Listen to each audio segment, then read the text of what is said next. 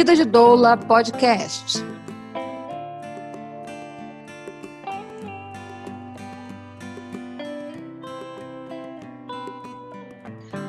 Que doulas são profissionais que atendem parto e nascimento, muita gente já sabe.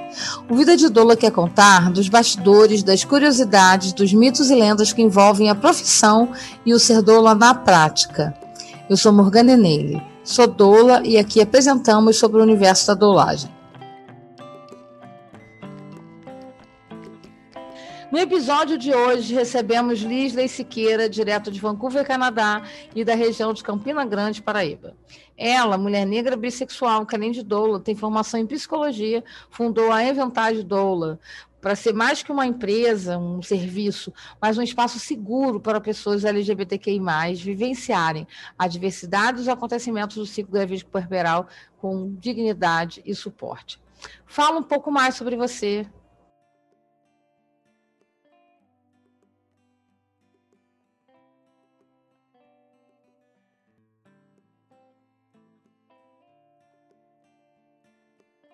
Eu me chamo Lindsay, né? Sou doula, psicóloga, mulher preta, é, bissexual, gorda.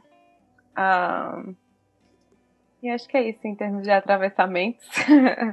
Comecei a doular há quase há oito anos, mais de oito anos atrás, lá em 2000 e deixa eu ver, 12, é, quase nove anos atrás. Um, onde, dentro da graduação de psicologia, dentro desses projetos de extensão que a gente. Uh, que a gente tem a oportunidade de participar, eu tive a oportunidade de participar de um, uma roda de conversa com pessoas grávidas que de, de uma periferia da minha região. Um, eu também era de periferia na época, mas é, era uma outra comunidade onde eu fui tive a oportunidade de trabalhar com as pessoas grávidas que, na sua maioria, tinham experienciado violência. E o objetivo da roda era falar sobre gravidez, parto e puerpério. Mas como a gente sabe, existe a anulação, né, de dessas pessoas, desses indivíduos, quando se são pessoas pretas, periféricas que usam do SUS, então as pessoas elas estavam lá para atender e marcar o pontinho na caderneta da gestante, mas não se sentiam realmente ouvidas, né? E eu senti essa necessidade, de, junto com a equipe que estava trabalhando comigo naquele momento, de falar sobre acolhimento, né? De falar sobre como é que vocês podem ter uma, dentro das possibilidades, uma experiência menos negativa. Quais são as coisas que você tem e eu não sei em que momento aconteceu exatamente, mas eu comecei a me envolver muito com é, o mundo de parto, né? A uhum. humanização do parto. Conheci o projeto da maternidade local, que era coordenado por Melânia Amorim. E conheci Melânia, conheci é, todas as pessoas que eram envolvidas naquele projeto. Uh, comecei a ver que as coisas não eram tão bonitas quanto na, na, na teoria que a gente lia e passava para as pessoas. É, tive a oportunidade de acompanhar algumas das pessoas até no pós-parto, né, desde o, da gravidez, parto e pós-parto, daquela comunidade que a gente tinha. Conseguimos concretizar outros projetos na nossa cidade com relação a isso. Mas aí eu me vi, depois que aquele projeto de extensão acabou, eu me vi totalmente Tipo, eu tenho todo esse conhecimento agora, o que, é que eu vou fazer depois, né? E Você já era doula? Me formei doula nesse processo, nesse, nesse início. processo. Uhum. Isso.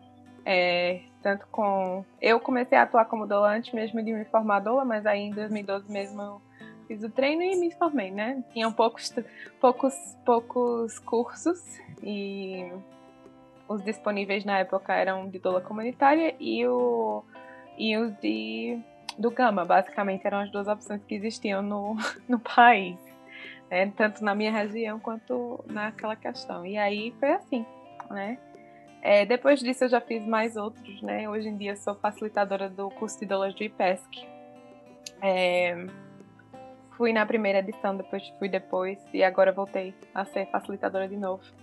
trazendo uma nova cara ao curso e à nossa prática, né? Porque nesses anos todos eu tive como afunilar e entender quem sou eu dentro dessa dolagem, até porque a gente sabe que a dolagem é extremamente branca e tem uma cara. Quando uhum. a gente fala de humanização do parto no Brasil, quando a gente uhum. fala também de movimento parto vaginal, né, porque é como eles chamam, parto natural fora do Brasil, também tem uma cara, também tem uma, demográfica, né? E eu acho que é interessante a gente se encontrar dentro desse desse cenário. Um, então, é muito entrelaçado como é que foi minha história, mas basicamente, em um resumo. Entendeu? Quando é que você aprendeu a é, dizer o que as pessoas veem, né? Porque as pessoas nos veem, mas e que você entendeu que você precisava se apresentar dessa forma. É, interessante, né? E assim, eu falo que, assim, pessoa preta sempre sabe que é preta, sempre sabe que sofre racismo e é isso. Então, essa identidade de ser negra sempre veio de muito tempo. Apesar de ser filha de uma constituição, de um casamento interracial, é, e o, um dos lados sempre está tentando dizer: não, isso não é problema, ninguém vê cor e tudo mais. Mas ainda assim, a gente sofria, a gente entendia que a gente tinha que reafirmar essa identidade. Eu acho que isso fica muito mais claro depois que eu me vejo sozinha, sem estar inserida em grupos de amigos do ensino médio, por exemplo. E eu entro numa universidade que tem, em sua maioria, é, branco, cis, é, na, hétero, na sua maioria, apesar de ser psicologia, as pessoas falam muito sobre psicologia. Mas uhum. quando entramos na primeira turma era basicamente isso. E por por surpresa, na minha turma tinha muita gente muito conservadora ligada a, a instituições religiosas, né? Não que eu não fosse, mas eu sou, né? E eu tenho minha religião, minha religiosidade. Só que eu não era daquela, não me via naquela, naquela situação ali, não me via dentro daquele processo. É, eu acho que a minha identidade ela se constitui à medida que é, eu vou me conhecendo, né? Eu comecei muito cedo na, na dolagem, então eu também falo que isso tudo aconteceu em conjunto, né? Hum. Eu fui uma pessoa que começou na dolagem com 19 anos, então é, não é a realidade de muita gente, que muita gente começa é, depois de terem filhos. Eu comecei porque eu vi a necessidade de lutar por direitos reprodutivos, né? Por falar de justiça reprodutiva. Então, é, tem esse ponto também que a gente pode ressaltar. É, e isso é muito interessante, né, com relação a essa questão. E eu fui me descobrindo, eu fui me sentindo, é, tendo liberdade de me descobrir quem sou através dos anos, né, através do tempo que eu vou me é, identificando nessa sociedade, nesses grupos que a qual, a, os quais eu pertenço. Um, e assim também foi com minha identidade é, de gênero e com todas as outras que eu vejo na minha vida. Eu acho que eu escutei hoje uma coisa muito bonita que foi falando que, assim, apesar dessa questão de atravessamento ser uma questão que exclui muito, até porque você precisa saber muito sobre si para dizer o que é que uhum. você é, né? Então a gente não vê isso na periferia, né? Eu cresci com meus amigos tudo tendo a mesma mentalidade, falando a mesma coisa, e era isso. É, a gente não tem isso de fácil acesso, a gente não consegue dizer. E para que dizer também, né? O que vai mudar na tua vida naquele momento. Então, tem muito disso. É, eu acho que hoje em dia a gente tem um acesso muito maior a esse tipo de informação, mas no passado não tinha. E é importante falar que a gente precisa fazer disso acessível. Né? Então, isso foi acontecendo à medida do tempo, né? não consigo é, pontuar um, um, momento em que a chavinha virou, como acontece para muita gente. É, eu brinco que vai acontecendo desde que eu vou me entendendo como Lisley, doa, mulher cis preta. No Vancouver, vocês é, já chegaram, a, conseguiram acompanhar casos de a, aborto, pessoas que faz, desejam fazer interrupção da gestação? Sim, Vancouver é o Canadá todo, na verdade, a, o aborto é legalizado uhum. e legalizado por escolha. Então, Métodos, métodos contraceptivos no geral, inclu, incluindo aborto, são bem é, fáceis de acessar, até porque a gente tem um sistema parecido com o Sistema Único de Saúde, né, como o SUS, que é conhecido internacionalmente e tal. Ah, na teoria, eles são muito, muito, muito parecidos, o que eu amo, porque eu adoro o SUS também, né? É, só precisa funcionar com mais qualidade, mas e a gente precisa ter governantes que ajudem. Aqui também. Exatamente. Muitos governantes que ajudam, não. Mas ainda assim, temos um sistema que é único para todo mundo uhum. e que todo mundo tem acesso, inclusive esse método, não todos uhum. os métodos contraceptivos, mas abortamento é, e todas essas outras coisas, elas são é, custeadas pelo governo. O que não é custeado pelo governo é o, método, é o a pílula anticoncepcional, você precisa você precisa pagar pela pílula anticoncepcional, né? A DIU também você precisa pagar pelo DIU. O DIU. Uhum. Isso. E aí você não, não tem cobertura. Às vezes você tem cobertura por um plano complementar, como se fosse um plano de saúde da empresa. E aí você teria essa cobertura, mas não tem pelo governo, né? Pelo Sistema Único de Saúde, você não tem. Um, e aí sim, eu me considero uma doula que atende, por ter base na justiça produtiva, que atende todos os desfechos gravídicos. Então, eu atendo não só parto, como abortamentos, como perdas gestacionais, como quando o bebê falece na barriga, né? Não só abortamentos prematuros, como abortamentos tardios. Ah, tardios. E e sim, nós acompanhamos, né? Inclusive as pessoas procuram saber. Existe um coletivo que chama Full Spectrum Doula Collective que dá esse apoio, né? Um, às vezes é remunerado, na maioria das vezes não é remunerado, mas é um dos, dos trabalhos que a gente oferece e um dos serviços que a gente oferece, dos trabalhos que a gente faz e um dos serviços que a gente oferece. E eu falo a gente porque é, uma, é a comunidade, é aquela comunidade sim, de doas que a, eu lido, né?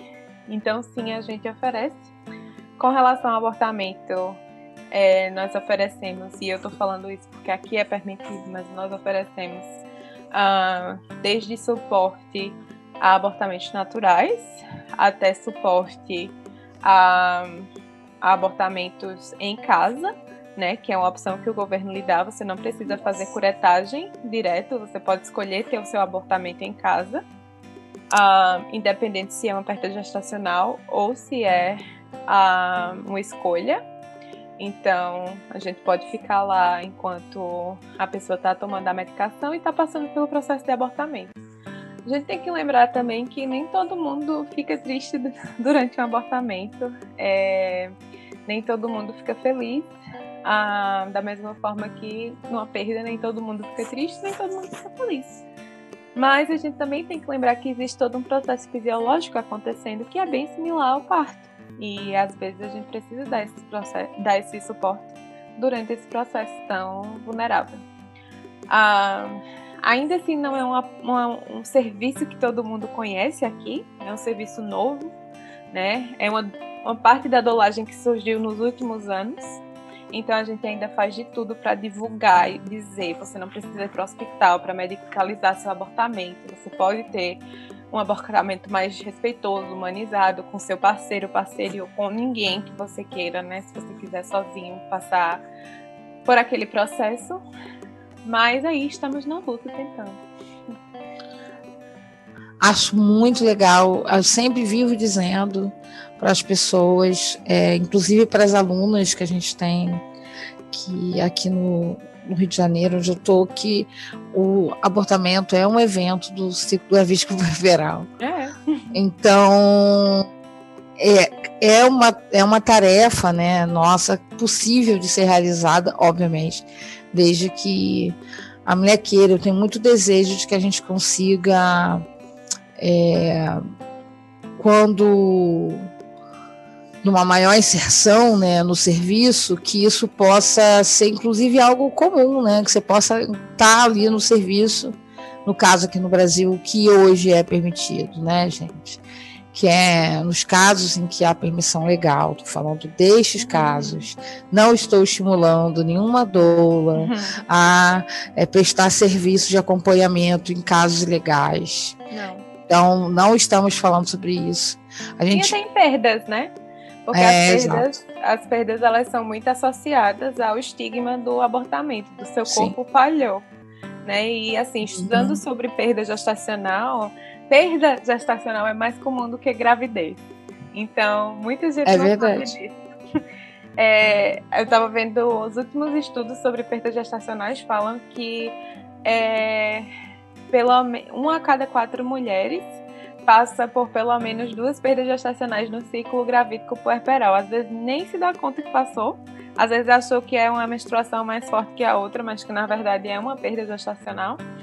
E não é falado, né? Então, quando você tem algumas perdas gestacionais ao longo da sua vida, você começa a pensar que você não tá, não é parte daquele processo que seu corpo está falhando. Uhum. E daí você começa a acreditar mais num ambiente medicalizado porque você acha que só ele vai conseguir te dar as respostas que você não teve sobre o seu corpo, mas na verdade não é bem assim. Não é, é só isso. porque a gente não tem informação suficiente para falar sobre essa questão. Justamente porque a dolagem, o movimento parto humanizado, considera parto apenas o evento do bebê saindo pela vagina, né? E é um problema. Se a atuação é voltada para o ciclo gravídico puerperal, outros modelos de família não se adequam uhum. a esse processo. Né? É isso que é a chave que cai. Você falou assim, caramba, e agora? E agora, nesse caso, como é que você me diria, né, depois desse minha, dessa minha epifania, é, como é que você me diria assim, se uma vez que a gente foi forjado, né, como ao longo da trajetória dessa categoria profissional até o momento, né? A gente está aí num bojo de que a gente está ali para atender a pessoa que vai parir. Né? Mas como é que isso se expande? Como é que você poderia me falar dessa expansão de, de que qual é o limite entre você estar tá atendendo a pessoa que vai é, de forma evidente, né, do ponto de vista do fato, passar pelo suporte físico, e aí vamos entrar na lógica do que seria esse tripé profissional. Passar pelo suporte físico, e na verdade você tem ali outras pessoas envolvidas nesse contexto. Quando há conflito, nossa, agora eu abri 20 portas. Quando tem um conflito, quem é a figura do conflito que tem a prioridade da fala? É muito interessante esse aspecto, porque um, essa, essa noção e essa ideia de que parto é um evento individualizado, ela veio com a noção e ideia de dolagem que surgiu na América. E os Estados Unidos é conhecido pela a, a criação da noção de individualismo e da perpetuação dessa ideia, né? Uh, a gente é bicho social, então tudo que a gente tem e acontece no parto, né? É tem e sofre influência do exterior de quem você escolheu para estar tá naquele momento com você. Um, enquanto na minha prática eu vejo é, o processo, né, como as pessoas que aquela pessoa escolheu para estarem ali, então se ela escolhe a mãe dela, que não quer saber de parto natural e que ela não gosta daquele cenário, uhum. é, a gente vai conversar sobre isso, né? E se ela escolheu aquela pessoa para estar tá ali porque ela só tem ela, por exemplo, tem uma, uma razão que eu, uma pessoa que cheguei dois meses antes dela parir, não vai entender, né? Então, eu não vou ser aquela de dizer, ah, eu vou tirar fulana do quarto e vou deixar que ela não esteja porque ela está atrapalhando o parto. Quem sou eu para dizer que, que aquela pessoa está atrapalhando o parto, né?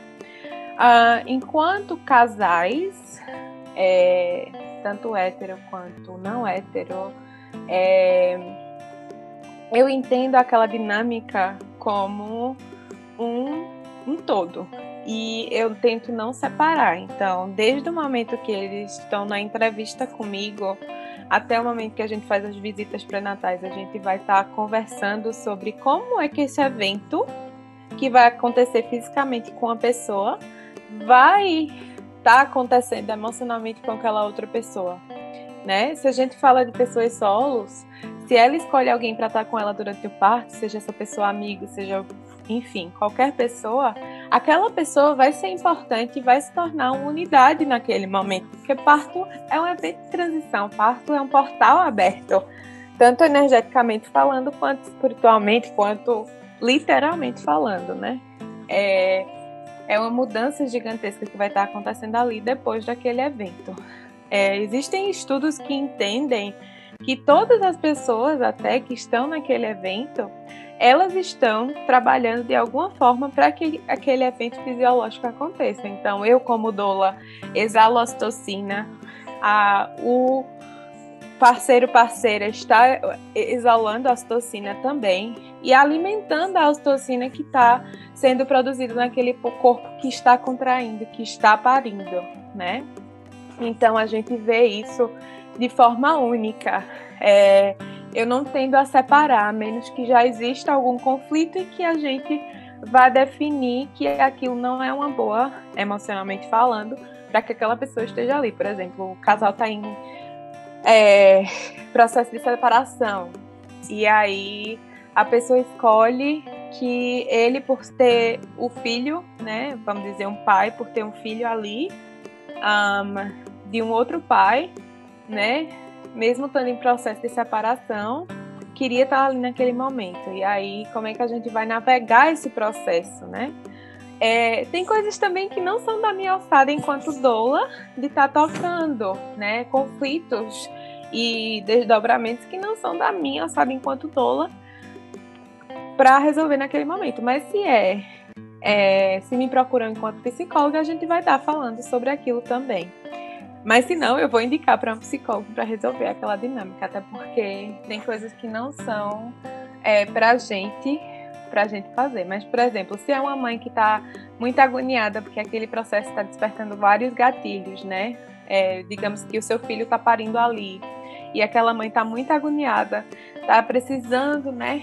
Tá, é, você está vendo que ela está, ao invés de estar tá colaborando para a cena, ela está causando mais estresse, o que eu posso fazer enquanto doula é não dizer assim, você não pode estar aqui mais, você tem que sair. Mas, ah, por que você, a senhora não vai pegar um lanche ali pra gente, né? Porque você não vai pegar uma, uma vitamina ou vai fazer uma comida? Eu tenho certeza que quando chegar em casa vai querer, né, ter toda essa comida que você preparou para ele. E assim a gente segue, né? Eu acho que o foco, sim, está em advogar a pessoa que o corpo está mais vulnerável, mas lembrar também que a uhum. pessoa que está acompanhando também está vulneravelmente exposta naquele momento e talvez não seja a melhor pessoa para advogar pela pessoa que está parindo, sabe? Que aí, se você vê os dois como uma unidade, você consegue entender de forma mais empática aquela relação indifere, né? O que vai mudar, na verdade, talvez, é esse contexto aí que eu queria que você explicasse um pouco melhor, porque eu acho que é um conceito interessante, do que você chamou de gestação afetiva. Hum. a gestação afetiva, né? Com relação à adoção?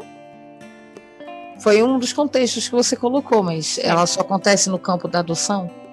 Um, mais frequentemente no campo da adoção porque a gente está falando de pessoas que elas estão esperando afetivamente aquelas pessoas que estão uhum. para vir na vida delas, que elas não sabem quem são, quantos anos têm, quantos são?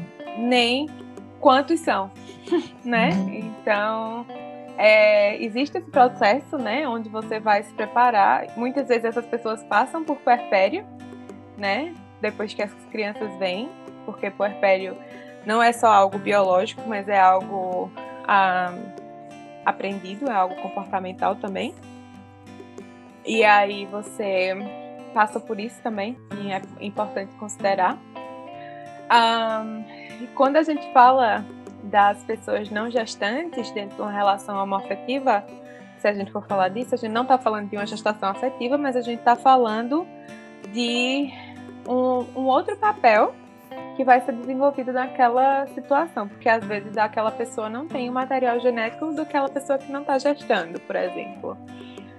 E também não é uma adoção, porque é um pouco diferente desse processo. Mas é um aprendizado, eu diria. Não existe um nome ainda para isso, mas a pessoa que não está gestando, é, ela pode escolher quem ela é para aquela pessoa, né? Para aquela pessoa que está ali. Muitas vezes é uma outra mãe, muitas vezes é um outro pai, muitas vezes é um, né? É uma pessoa não binária, que vai ser um. Aqui eles têm um nomezinho para um, um pai ou mãe que não se identifica com o gênero binário, que eles chamam de baba. E em inglês, né? No caso. E aí você tem um baba, né? Que não é nenhum dos dois, mas é um terceiro que uma terceira nomenclatura que não é, é e que está dentro daquela configuração familiar. E é isso, sabe? Eu acho que é, isso vai acontecendo. Se a gente falar de gestação afetiva, a gente fala aí por horas, mas é muito isso. Mas eu achei o conceito excelente, porque eu acho que acho que isso colabora com o que a gente estava falando antes, né?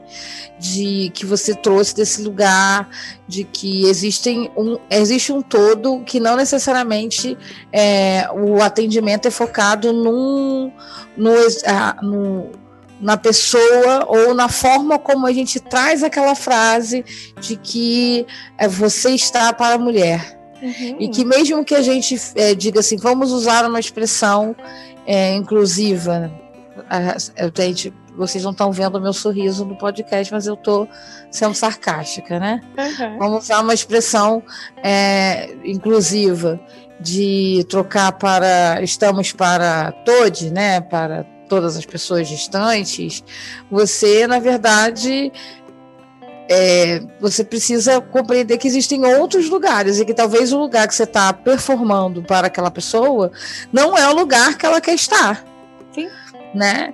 E, e isso, e isso muda tudo. Né? Uhum. Muda tudo. E acho que é essa, essa, essa discussão que a gente está fazendo e o que você traz, que aí conforme e que acaba agregando esse conceito da gestação é, afetiva, você vai, assim, isso cria novos paradigmas, porque você está dizendo que os nomes das coisas são só os nomes das coisas e que usufruir do nome das coisas não precisa ser a partir do que a experiência biológica e fisiológica vai dar.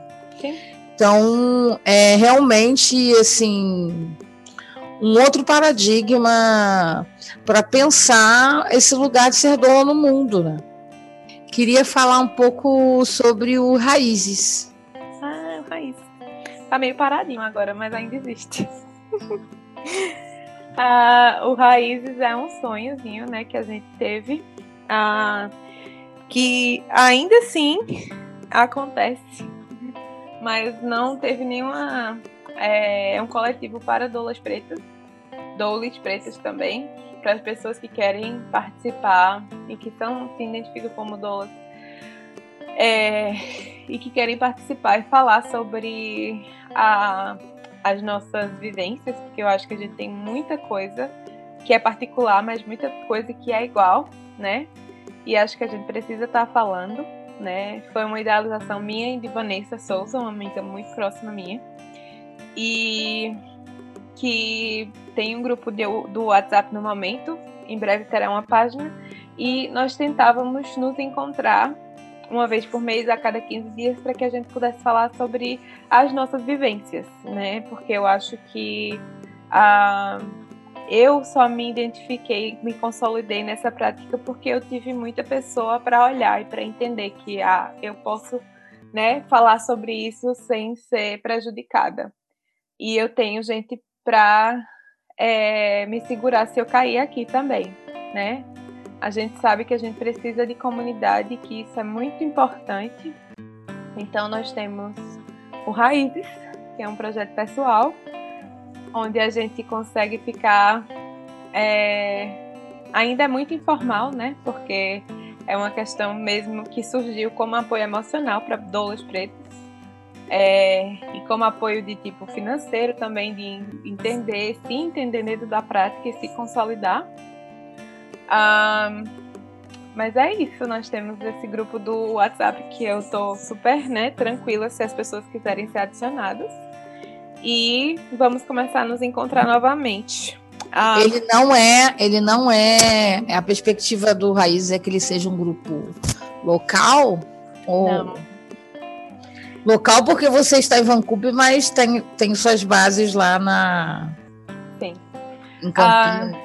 Em Campina Grande, sim. Isso. O coletivo Raízes ele é um grupo que não tem local fixo, então ele pode estar recebendo pessoas que são é, do sul, sudeste, norte, centro-oeste e pessoas que não estão no Brasil, inclusive.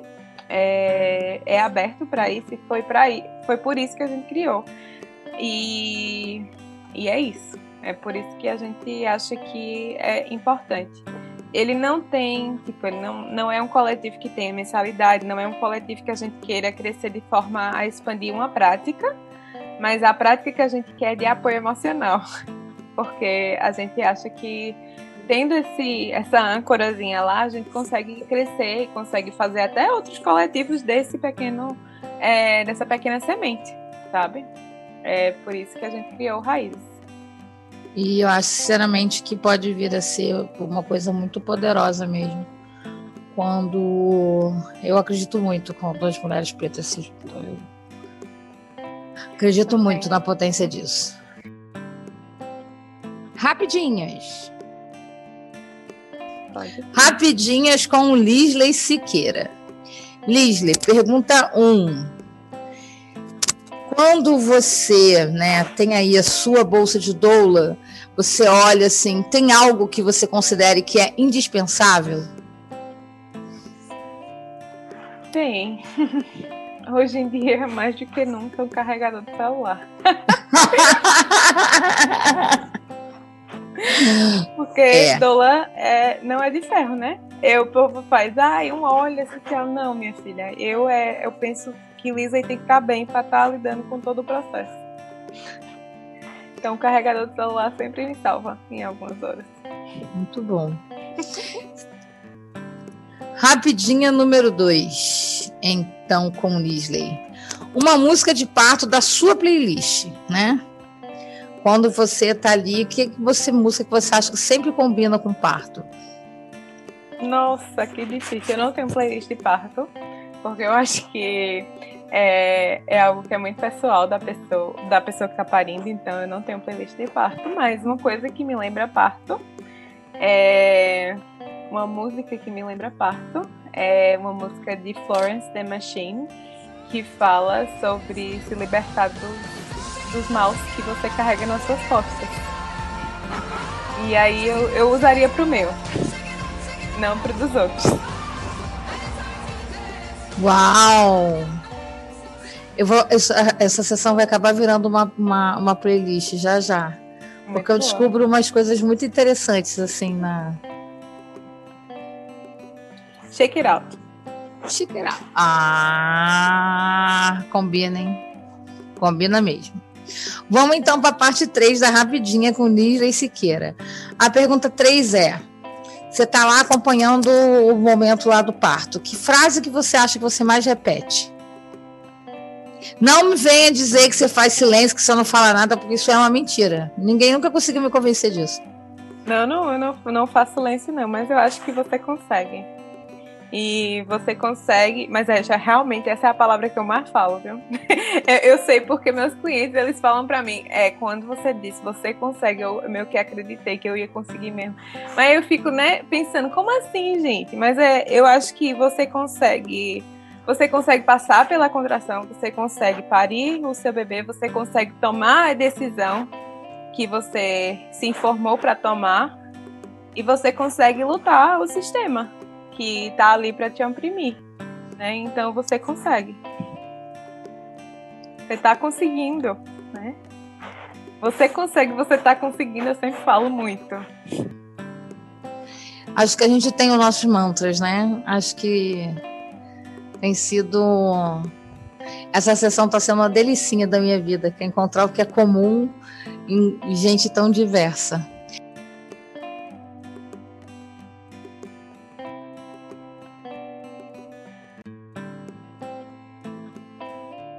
E com isso a gente começa a me despedir. Quero te agradecer muito, muito pela sua por todo o aprendizado. Aprendi horrores aqui, Liz. Estou assim, vou dormir. Essa gravação está sendo de noite, né, gente? Vou dormir agora assim com a cabeça, sabe? Fervilhando. Não. Porque a gente, a Liz está tá em Vancouver, está de tarde. Tá. E a gente está no Brasil nesse momento da gravação. Já estou aqui caindo, já são quase 10 da noite, ela está ali ainda. Quatro horas, no, quatro... quatro horas da tarde, ali ainda terminando o lanche. Né? Mas o acho que foi um, um, assim, muita, queria agradecer profundamente, né, pelo tempo de aprendizado que você doou para a gente aqui. Espero mesmo uma vida longa e sucesso para o projeto de Doula, porque ele é necessário. E você e todas as outras, né, que eu conheço, outras pessoas que estão aí dialogando com esse campo de, de, de doulas que estão atuando aí como LGBT, estão atuando e que são LGBTQI+, e que atuam para a comunidade, acho que isso é desafiador. É, e é um compromisso, assim, da minha vida, de que a gente possa estar sempre em todos os processos é, atentas e atentos, né? Atentos a estar tá, a se perguntar se está faltando alguém, né? Sim. Acho que é uma reflexão que eu queria que ficou para mim assim será que está faltando alguém na forma como eu penso é, os paradigmas do meu exercício profissional né seja solidário ou voluntário seja do ponto de vista da maneira como eu encaro das frases dos discursos que a gente faz porque é como uma prática racista muitas vezes né você pode não ter a intenção mas se alguém se ofende, ou se alguém é inviabilizado, para além de não ter visibilidade, inviabilizado pela sua prática, quem tem que rever a sua prática é, é você, né? Não é a outra pessoa. Eu acho que com certeza o que a gente construiu aqui nessas duas horas é, é um produto que vai ser muito bacana assim para as outras pessoas é, refletirem sobre o, a maneira como elas estão exercendo o seu lugar no mundo na dolagem. Queria, estou agradecendo mesmo, é, muito tocada com a sua, com o que você trouxe para dividir com a gente hoje. Gratidão de verdade. Gratidão pela oportunidade, né? Como eu falei, eu sou meio difícil de estar de, de tá promovendo aí esses espaços de conhecimento. Então, sempre que alguém chama assim para conversar, eu adoro e para tomar um café, não precisa ser pro podcast, eu estou sempre disponível quando a gente Esse foi mais um episódio do Vida de Dolo Podcast. Eu sou Morgana Enele e quero você no nosso programa. Mande sua mensagem, colabore com esse podcast. Visite nosso site, vidadedolo.com. Acesse e curta nossas redes no Instagram, arroba a Vida de Doula, e no Facebook, arroba Vida de Doula por Morgana Enem. Quer participar do Vida de Doula ou indicar alguém? Escreva para a gente. Deixe seus comentários nas nossas redes, indicando de onde vem. Deixe sua voz e faça parte da próxima sessão. Até já!